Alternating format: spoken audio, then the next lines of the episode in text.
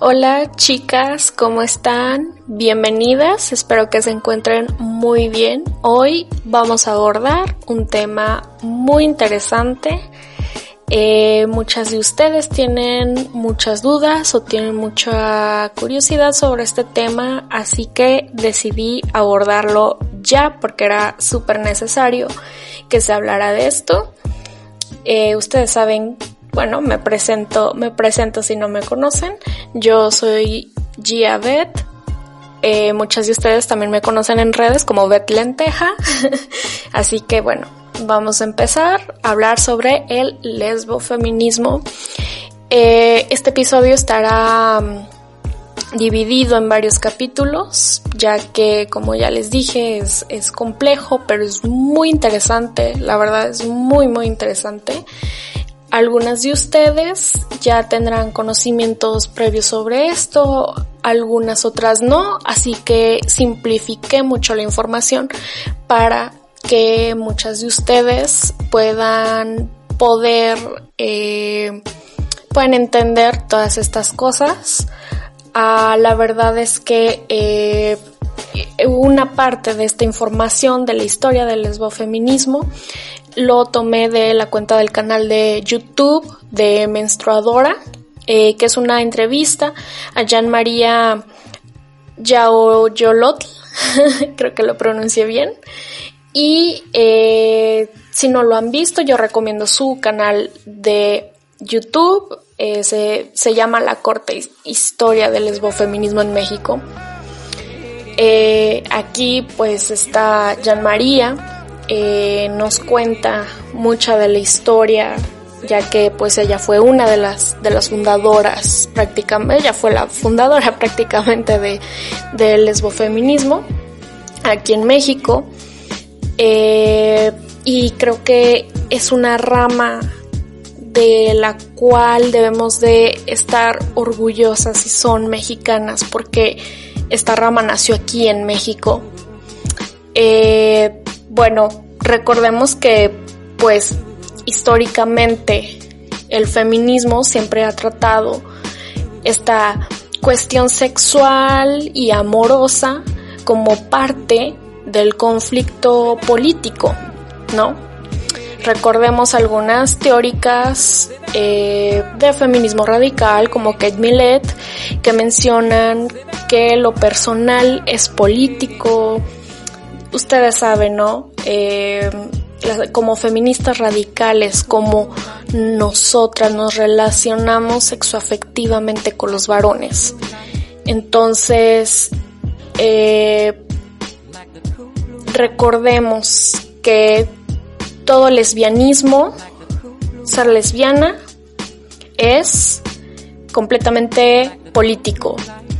¿Por qué? O sea, y aquí viene el tema que nos causa tanto conflicto, que es sobre el lesbianismo político y que hay mucha desinformación al respecto y que causa como mucha polémica este tema, ¿no? Porque eh, toda lesbiandad es política. Bueno, porque eh, ser lesbiana en un sistema patriarcal es un modo de resistencia, ¿ok? A todas estas relaciones heterosexuales eh, que, te imponen. Entonces, aquí eh, no voy a ahondar tanto en el tema de la heterosexualidad obligatoria y el mito de las orientaciones sexuales, porque también es toda para otro, otro podcast. Eh, la verdad es que solamente les voy a refrescar un poco la memoria, eh, ya que les digo, este, este tema de por sí es largo, entonces todavía meterle más sobre las orientaciones sexuales y todo esto es, eh, va a quedar demasiado largo. entonces, nada más para hacer como un breve, un breve resumen eh, sobre el interés que tiene la comunidad gay masculina eh, de llamar a las orientaciones sexuales como algo innato, algo biológico, o sea, trata de despato, despatologizar su opción sexual, pero sin perder en el camino sus privilegios como varones. O sea, para un hombre gay, decir que el deseo sexual es incontrolable, es algo biológico, algo incluso eh, que viene desde el vientre, ¿no? Desde el vientre de la madre. Eh, bueno, este tipo de ideas ayudan a combatir su discriminación. Sea, tienen una manera de justificar eh, su homosexualidad frente a la sociedad, ¿no? Yo nací de esta manera, yo soy así y no hay nada que tú me eh, que tú puedas hacer al respecto porque yo ya soy así desde el vientre.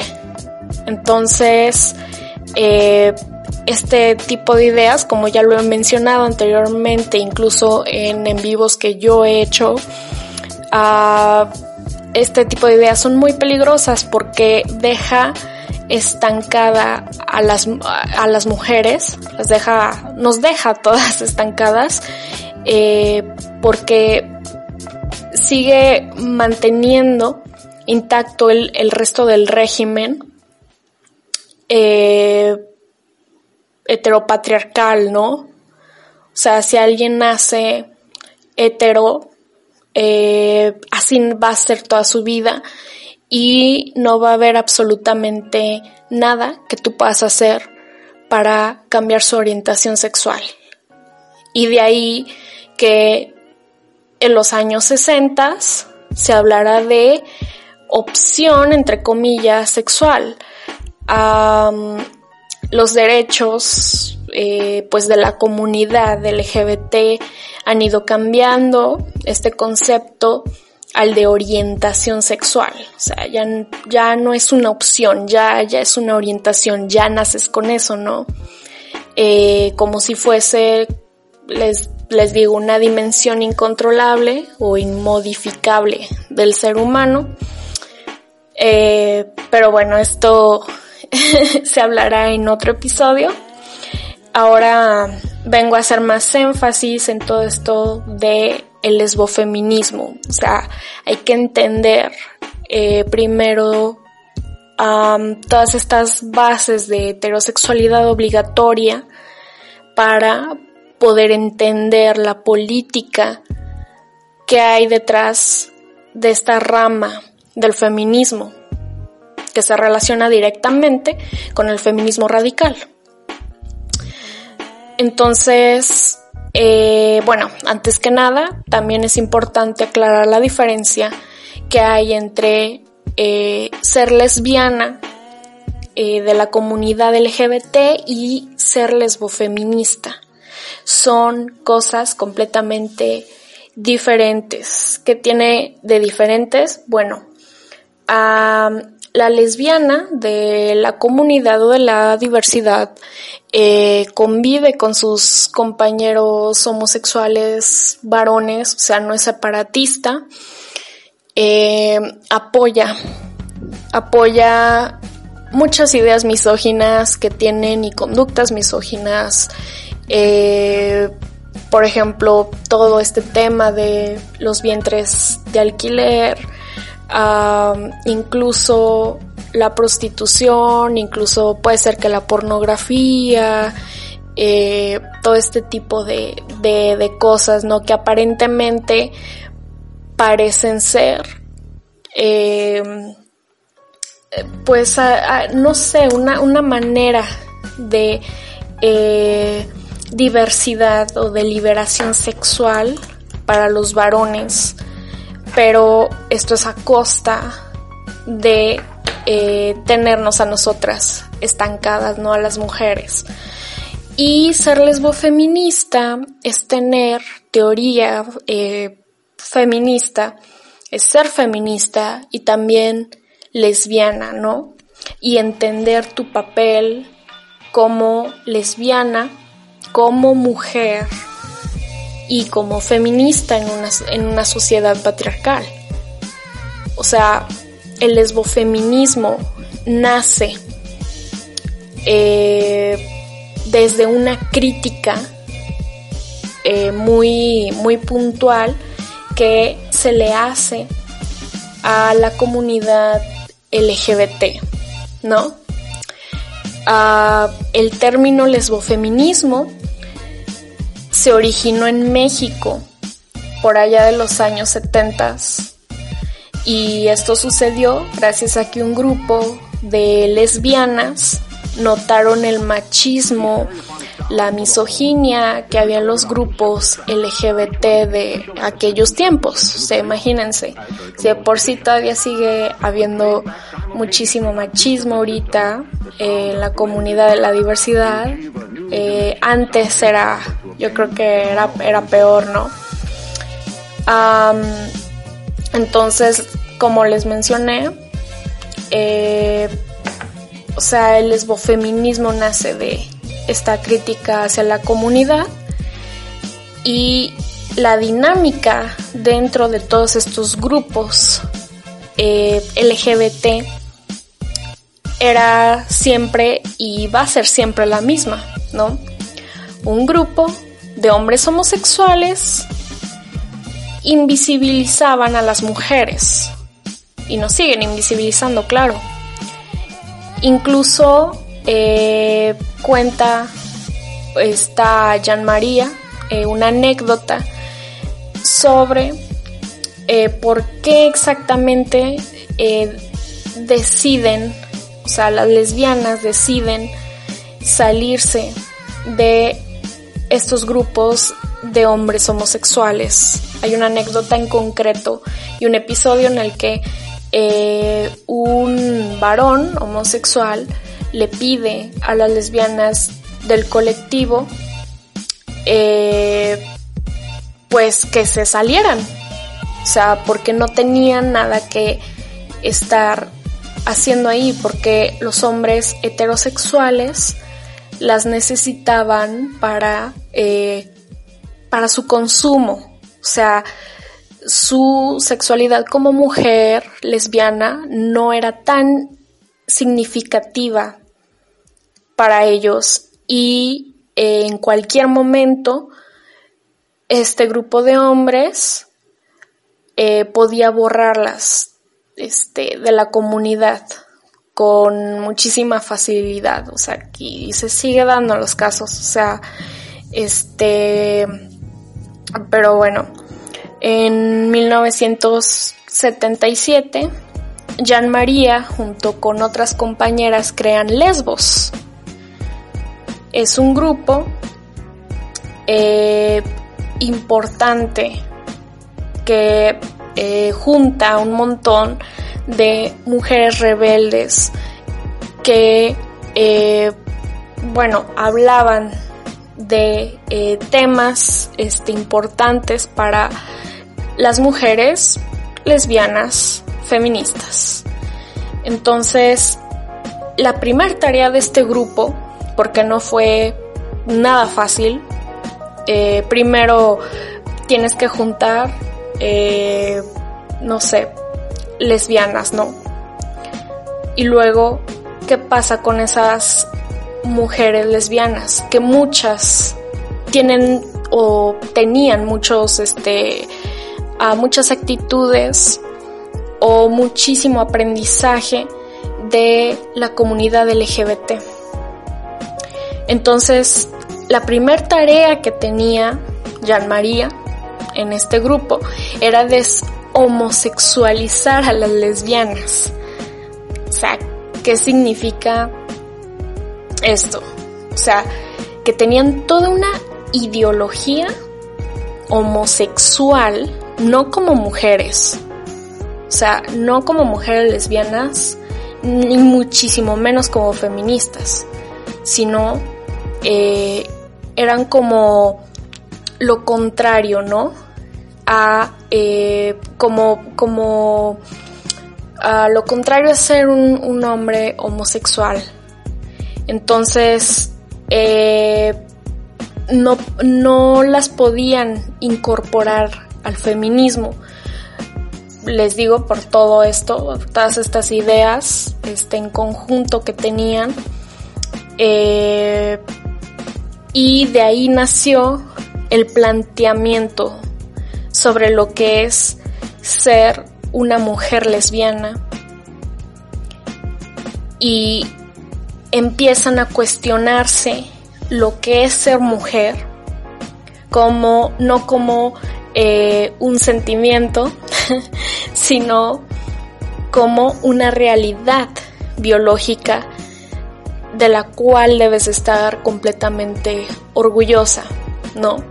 O sea, las lesbianas no son ni el tercer sexo, no son ni mitad hombre, mitad mujer, no son, eh, me, no son hombres, o sea, o, o, o sea, empiezan a cuestionarse este tipo eh, de cosas, ¿no? Este, eh, después, o sea, el siguiente paso que, que daban una vez que se aceptaban como mujeres y mujeres lesbianas,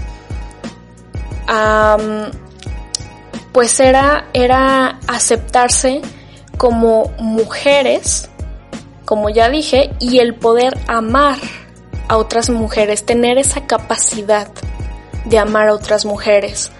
Y aquí vienen mucho los ejercicios de sororidad, o sea, no nada más en relaciones sexoafectivas, ¿no? En relaciones amorosas, sino como amistades, como eh, poder extenderle la mano a tu compañera. Y el tercer paso era hablarles sobre feminismo a las compañeras, o sea que creo que es lo más importante. Em, así que pues este grupo de mujeres indignadas por el trato de los varones homosexuales deciden fundar Oikabet en 1978 y crean a su vez eh, el primer grupo de lesbianas feministas en México que rechazaron eh, estrictamente, completamente a los hombres homosexuales.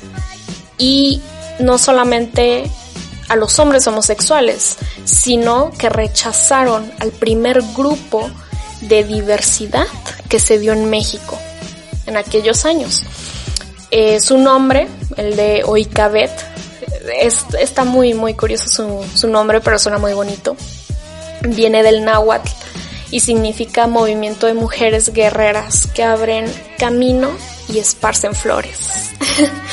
o sea, eh, también subo este, este episodio, este podcast, eh, pues en este día, porque es el día de, eh, pues de la visibilidad lésbica, ¿no? Es importante eh, el amor hacia otras mujeres, ah, es importante tejer nuestras relaciones con otras mujeres y qué bonito es, el amor entre mujeres, ¿no? Entonces tenemos que esta colectiva fue conformada solamente por, por mujeres lesbianas, donde la principal meta fue visibilizar nuestro papel en la sociedad como mujeres lesbianas, denunciar las problemáticas y violencias que vivieron y también que seguimos viviendo, eh, especialmente el machismo, la lesbofobia, la exclusión, etcétera, ¿no? Em, después cambiaron sus nombres durante los siguientes años a lesbianas socialistas y fue también un grupo importante. después lo cambiaron a Encuentro de Lesbianas Feministas y en el 2000 nos dan la palabra permanente y concreta de lesbofeministas. para nombrar una rama importante que siempre fue invisibilizada, pero siempre estuvo presente.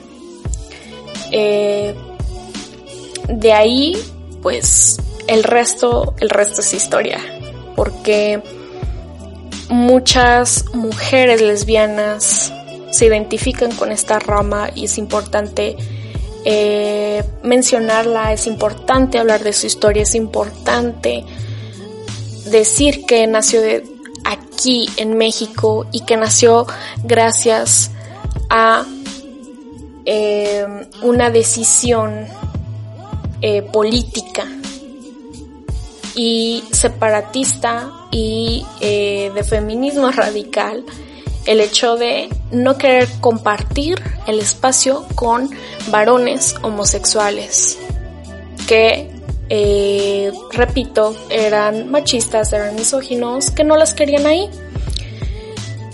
Entonces, um, Jean María fue una de las voceras más reconocidas dentro de todos estos grupos aún así fue una lucha de muchas más mujeres lesbianas, feministas, mestizas y racializadas que encontraron su liberación en el lesbofeminismo y que ahora podemos disfrutar, ¿no? Sea, el hecho de que se tenga esta rama, se tenga toda esta ideología presente dentro del feminismo y que pueda representar a todas estas voces de mujeres lesbianas. Y para terminar, eh, quiero terminar con una frase que menciona Jean María. Eh, ella dice, las lesbianas no pertenecemos a la diversidad sexual. No queremos ser consumo del capitalismo ni que se nos comercialice. Y esto ha sido todo. Muchas gracias por escucharme. Nos vemos en el siguiente episodio. Recuerden que voy a seguir sacando eh, episodios, ya sea del lesbofeminismo, feminismo radical, etcétera. Muchísimas gracias por escucharme. Cuídense mucho, chicas. Nos vemos, nos escuchamos en el siguiente episodio. Bye.